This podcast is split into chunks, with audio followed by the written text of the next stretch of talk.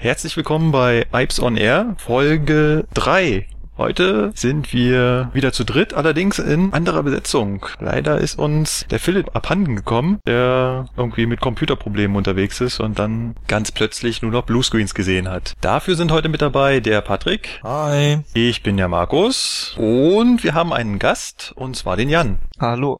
Jan, erzähl doch mal, was machst du denn bei der S-Bahn?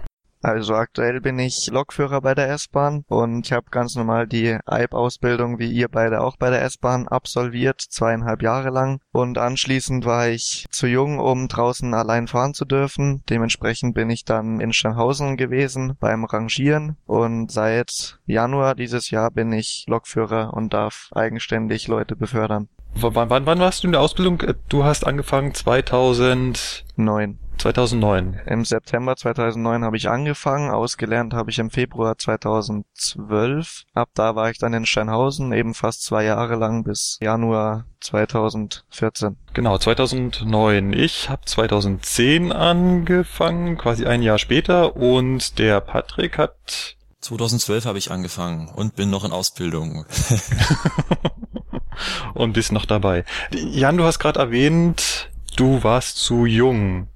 Das heißt, es gibt ja für die Eisenbahn eine Altersgrenze und das hat sich auch noch geändert. Früher war das 21 und das hatte ich, genau, äh, Jan musste noch 21 sein. Genau, als ich im Februar 2012 fertig geworden bin, war noch die Grenze ab 21, dass man erst da Person befördern darf. Dementsprechend musste ich dann eben nach Steinhausen zum Rangieren und ab Mai 2012, glaube ich, oder so um den Dreh rum wäre das dann gewesen, dass alle, die ab da auslernen, ab 20 schon alleine fahren dürfen. Aber da ich ja, wie gesagt, kurz vorher fertig geworden bin, also musste ich bis 21 warten. So lang war ich dann in Steinhausen, dort rangiert man, also da befördert man keine Fahrgäste, sondern man fährt die kaputten Züge zum Beispiel in die Halle zum Reparieren oder stellt sie im Betriebswerk für die Lokführer bereit und so. Und da man keine Fahrgäste befördert, darf man das schon ab 18 machen. Bis eben als Übergang wird das quasi genutzt, bis du 21 bist, beziehungsweise jetzt ab 20, bis du draußen fahren darfst alleine. Was machen eigentlich die Leute, die am Ende der Ausbildung noch nicht mal 18 sind? Also ich meine, man kann ja mit 15 den Hauptschulabschluss machen nach neun Jahren quasi und dann bei der S-Bahn anfangen. Wenn die ausgelernt haben, dann sind sie noch nicht mal 18. Also dann dürfen sie auch nicht rangieren. Machen die dann Büroarbeiten oder weiß da jemand von euch was? Ich weiß nicht, ab wann darfst du denn Service-Team machen? Ist das auch erst ab 18? Da können wir vielleicht nochmal nachhaken und in der nächsten Folge berichten, was unter 18-Jährige machen. Aber auf jeden Fall von 18 bis aktuell 20 darf man dann entweder rangieren oder man geht ins Service-Team und macht halt örtliche Aufsicht bzw. Fahrkartenkontrolle. Und ab 20 darf man mittlerweile Züge fahren draußen auf der Strecke. Das ist eine EU-Errungenschaft. Da meckern immer alle über die EU, was sie denn nicht alles für blöde Vorschriften macht, wie krumme Bananen und viereckige Gurken, aber dass man jetzt ab 20 fahren darf, ist eine Folge des einheitlichen EU-Führerscheins hat was. Ja, auf jeden Fall. Nur für mich hat's nichts genutzt, weil das ist äh, ja da hat war. ganz knapp der Jan voll kann er ins Klo gegriffen. Aber der Wille war da und es war eine gute Idee. Weil das mit dem U21, finde ich, war mittlerweile überholt. Also damals hat es vielleicht Sinn gemacht, wo du zuerst, bevor du Lokführer sein durftest, noch so eine elektrische Lehre oder sowas machen musstest, weil bis dahin war man dann meistens 21 oder nicht viel weiter drunter. Aber mittlerweile, wenn du direkt nach der Schule die Ausbildung anfängst, dann bist du halt in der Regel auf jeden Fall unter 21 und deshalb fand ich das schon ein bisschen überholt von der Zeit her. Und deshalb wurde es auch eigentlich mittlerweile Zeit, das mal runterzusetzen. Und deshalb finde ich es auch super, dass das jetzt endlich funktioniert hat.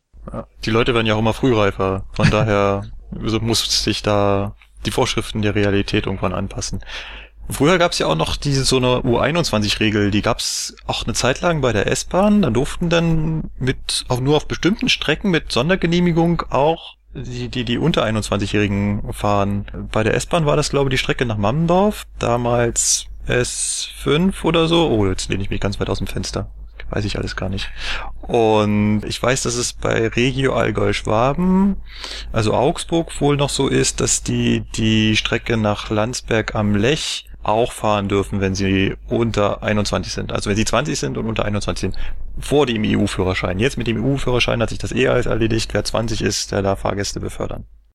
Genau, das ist auch eigentlich eine sehr, sehr gute Regelung, kommt aber gar nicht mal so von uns, sondern es kommt aus Frankreich, weil in Frankreich gibt es diese Regelung mit diesem 21. Das rührt ja bei uns noch daher, dass es ja früher diesen Bereich gab zwischen Jugendlichen und Heranwachsenden, Ja. der zwischen 18 und 21 war. Und das gab es in Frankreich in dem Sinne nicht. Und da hat man sich damals bei, in Frankreich darauf geeinigt, dass man eben, wenn man 20 ist, auf der freien Strecke fahren darf und drunter rangieren. Und daher kommt eigentlich diese EU-Regelung. Also vieles, was in diesem Triebfahrzeugführerschein übernommen wurde in diesen Regelungen, kommt eigentlich vieles aus Frankreich. Genauso, dass du in diesem TF-Schein jetzt drinstehen hast A und B. Also es gibt ja A, B1 und B2 als Kategorien, was du fahren darfst, wobei A ist Rangieren und kürzere Streckenfahrten, B1 ist dann ähm, Personenfahrten und B2 ist äh, Güterverkehr. Und das kommt eigentlich von den Franzosen, weil die Franzosen haben das nämlich genauso, dieses System. Und das ist halt im Grunde genommen auch das, woher diese 20 Jahre Regelung jetzt kommt. Also heißt das quasi, dass das mit dem Buchstaben jetzt in dem EU-Führerschein so drin steht oder wie? Weil ich habe ja den alten noch und bei mir ist Klasse 3. Ist das dann jetzt zu B1 geworden oder wie? Genau, also du wirst mit, ähm, wenn du jetzt dann den neuen Schein bekommst, bis 2018 braucht man ja einen neuen. Und diesen neuen Schein, den du bekommst, da wird dann drin stehen A und B1, weil eben du ja Personenverkehr fährst und daher wirst du den B1 bekommen. Ich bin mir aber ehrlich gesagt nicht sicher, ob man mit einem Ausbildungszeugnis nicht auch den B2 beantragen kann. Aber ich habe bisher auch noch nie bei dem Güterverkehr geguckt. Das müsste man mal rausfinden, wie das so ist. Müsste man mal jemanden vom Güterverkehr fragen. Vielleicht kriegen wir da ja irgendwann mal einen. wir schielen ja schon auf jemand bestimmten. Interessant ist dazu aber noch, im Straßenverkehr gibt's die 21er Grenze noch. Das heißt, Busse und LKWs über eine bestimmte Tonnenzahl darf man erst ab 21 fahren. Es klingt ein bisschen kurios, dass ich mit 20 quasi den ICE mit 350 über die Schnellfahrstrecke jagen darf, aber einen LKW mit 40 Tonnen darf ich nicht bewegen. Oder ein Taxi. Oder ein Taxi, genau, das gibt's ja auch noch. Es ist, diesen Personenbeförderungsschein kriege ich wohl erst mit 21. Richtig, genau. Tja, EU sei Dank, würde ich sagen. Ja, schauen wir mal, was da noch kommt. Aber mir fällt noch eine Sache ein zu meinem Rangieren. Und zwar, weil um überhaupt unter 21, also bei mir waren es ja noch die 21, damit du unter 21 überhaupt einen Zug bewegen darfst, sprich auch das Rangieren, braucht man auch extra so eine E-Bar-Genehmigung, so wie es wahrscheinlich auch damals war mit den drei Strecken, die man fahren durfte. Da kommt dann einer vom E-Bar und stellt dir ein paar so betriebliche Fragen und fährt mal mit dir ein kleines Stück draußen mit und bewertet dann quasi, ob du seiner Meinung nach das Selbstbewusstsein und das betriebliche Wissen hast, überhaupt einen Zug, egal ob mit oder ohne Fahrgästen, fahren zu dürfen. Also da muss man trotzdem, oder musste ich zumindest durch, ich weiß nicht, wie das jetzt mit dem EU-Führerschein ist, wenn man da drunter rangieren will, ob da immer noch so eine Prüfung für gibt, oder? Müssen wir mal nachforschen. Also ich weiß, dass es auch beim EU-Führerschein ist, wenn du unter 21 bist, dann mussten die doch auch nochmal so eine Prüfung machen. Ich weiß, Alps, die in meinem Lehrjahr fertig wurden, die mussten auch so eine Prüfung machen und da ist sogar eine von uns durchgefallen und durfte dann halt eben nicht fahren und musste jetzt quasi ein Jahr warten, hat ein Jahr lang Service-Team gemacht, bis sie jetzt 21 ist und durfte dann jetzt auf die Strecke. Also quasi so eine Vorlage, dass du überhaupt ab 20 fahren darfst. Genau, dass du die geistige Reife hast, da doch schon fahren zu dürfen. Sowas gibt's äh, aktuell auch noch. Ja, das hat der Bahnarzt bei mir auch erst feststellen müssen. Ja. Also, genau. Gut, ja, dann würde ich sagen, äh, danke Jan für diese interessanten Einblicke in die Arbeit eines Lokführers und ehemaligen Lokrangierführers und auch Alps. Ich würde dann sagen, was wir jetzt so gemacht haben die Woche. Und zwar bei mir im zweiten Lehrjahr war jetzt das Thema die Fahrausbildung. Also ich hatte jetzt wieder einen äh, Fahrtag, wo es eben wieder darum ging, zu lernen, wie man diesen Zug der Baureihe 423, der bei uns im S-Bahn-Netz fährt, so wie man den zu führen hat. Und da würde ich gerne mal so ein bisschen von euch hören, wie war eigentlich bei euch so diese Fahrausbildung? Wie, wie ist es bei euch abgelaufen? Bei dir, Markus, und bei dir, Jan? Naja, wie ist das abgelaufen? Man, wir haben uns vorher um die Ausbilder gekloppt und hatten am Ende dann doch ganz andere. Ja, es fing, es fing an, es im zweiten Lehrjahr kam dann irgendwann die, die Frage auf, wer fährt mit wem und mit welchem Ausbilder. Das heißt, man macht das in Zweierteams, das sind also immer zwei Azubis zusammen, die diese 40 Fahrtage zusammen diese Fahrausbildung machen und möglichst immer mit einem und denselben Fahrausbilder. Und dann haben sich also erst die Teams in, in, in der Gruppe selber gefunden. Das sollten möglichst Leute sein, die gut miteinander können, weil man hängt halt den ganzen Tag aufeinander. Und es sollten auch Leute sein, die leistungsmäßig ungefähr im selben Bereich sind. Das heißt nicht jemand, der gut fahren kann mit jemandem, der es nicht so richtig auf die Reihe kriegt. Dann haben sich die Teams dann den Ausbilder ausgesucht. Das heißt, es gab, wir haben eine Liste bekommen von den Ausbildern, die halt in dem Zeitraum Zeit haben und dafür vorgesehen waren. Bei den Ausbildern gibt's ja so Sympathien oder Antipathien, je nachdem. Und da haben wir jetzt halt jemanden ausgesucht.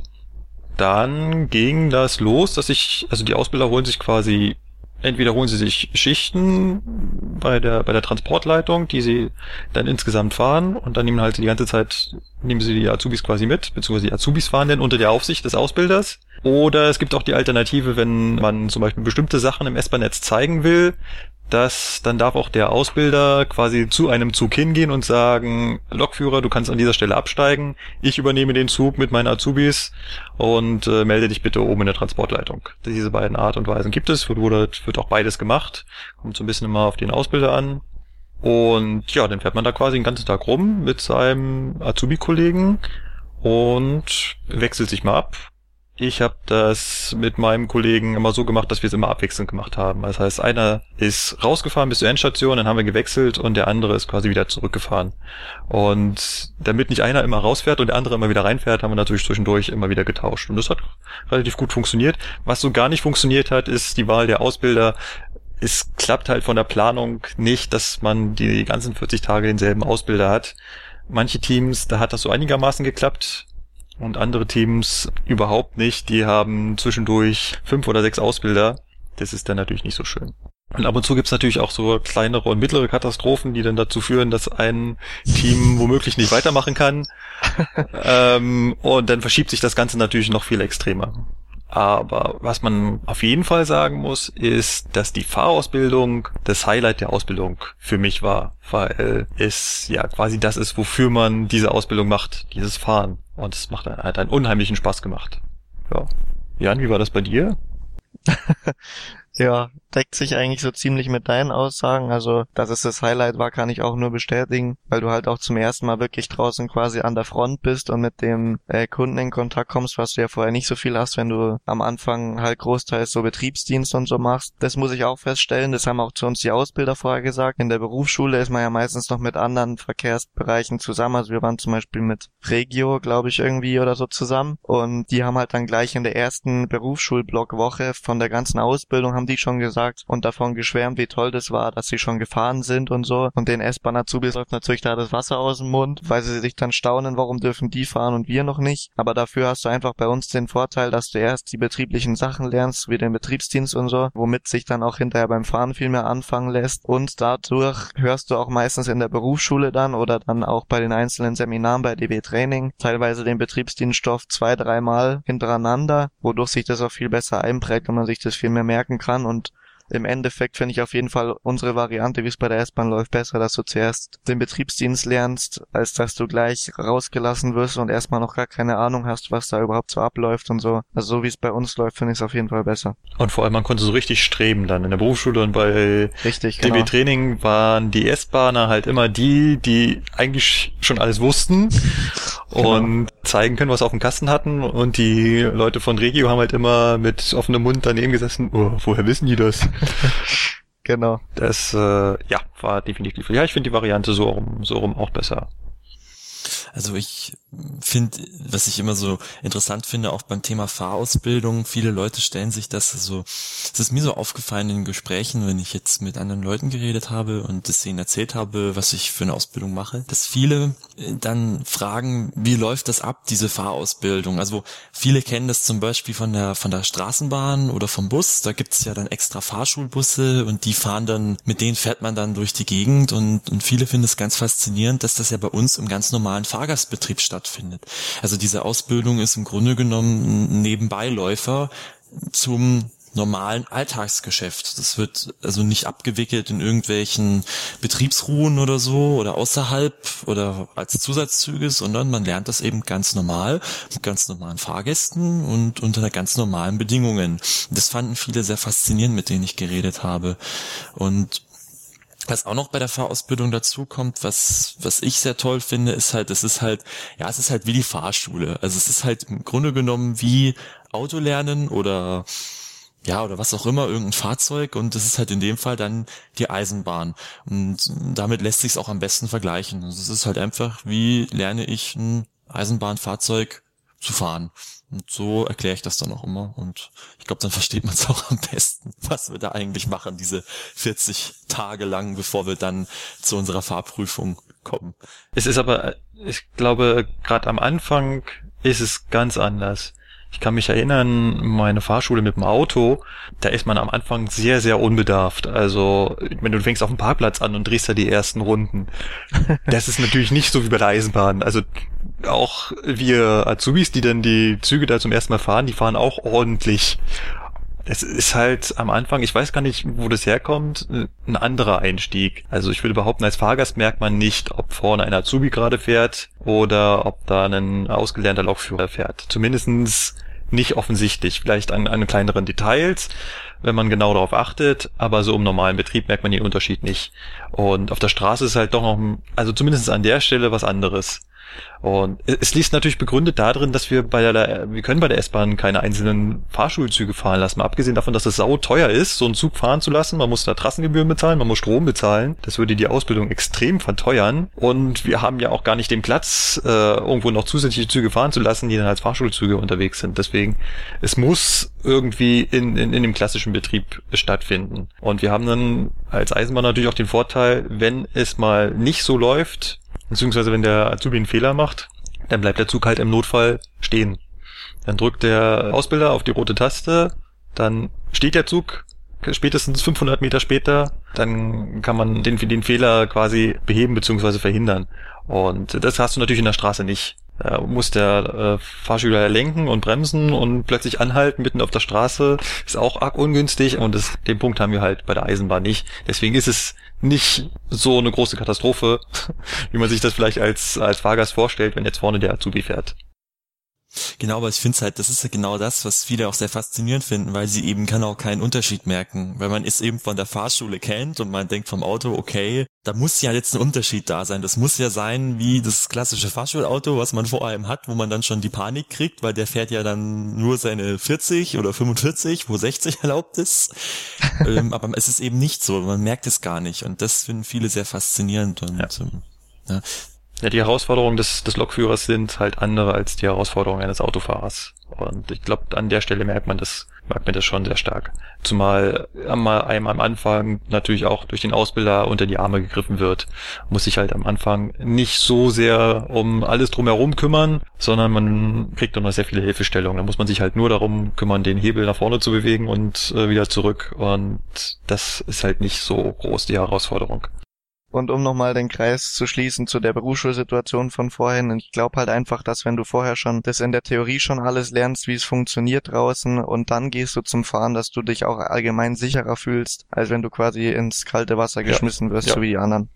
Ganz bestimmt. Und vor allem, wenn dann das Signal mal nicht grün zeigt und es nicht Regelverkehr ist, sondern vielleicht irgendwelche kleinen Besonderheiten hat, dann freust du dich als S-Bahn-Azubi so richtig darauf, weil du dann endlich dein theoretische Wissen anwenden kannst und wenn das den anderen Azubis an den ersten Tagen passiert, dann äh, können die damit überhaupt nichts anfangen.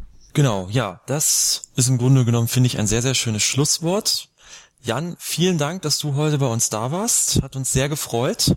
Es hat mich auch sehr gefreut. Ich komme gerne wieder, wenn ich darf. Aber natürlich, klar. Dann kriegen wir vielleicht sogar mal hin, den Podcast zu vier zu starten. Ja, das wäre eigentlich mal was. Und ähm, in diesem Sinne an alle Zuhörer wünschen wir jetzt euch noch eine schöne Woche. Macht's gut und bis bald. Auf Wiedersehen. Tschüss. Ciao. Ciao.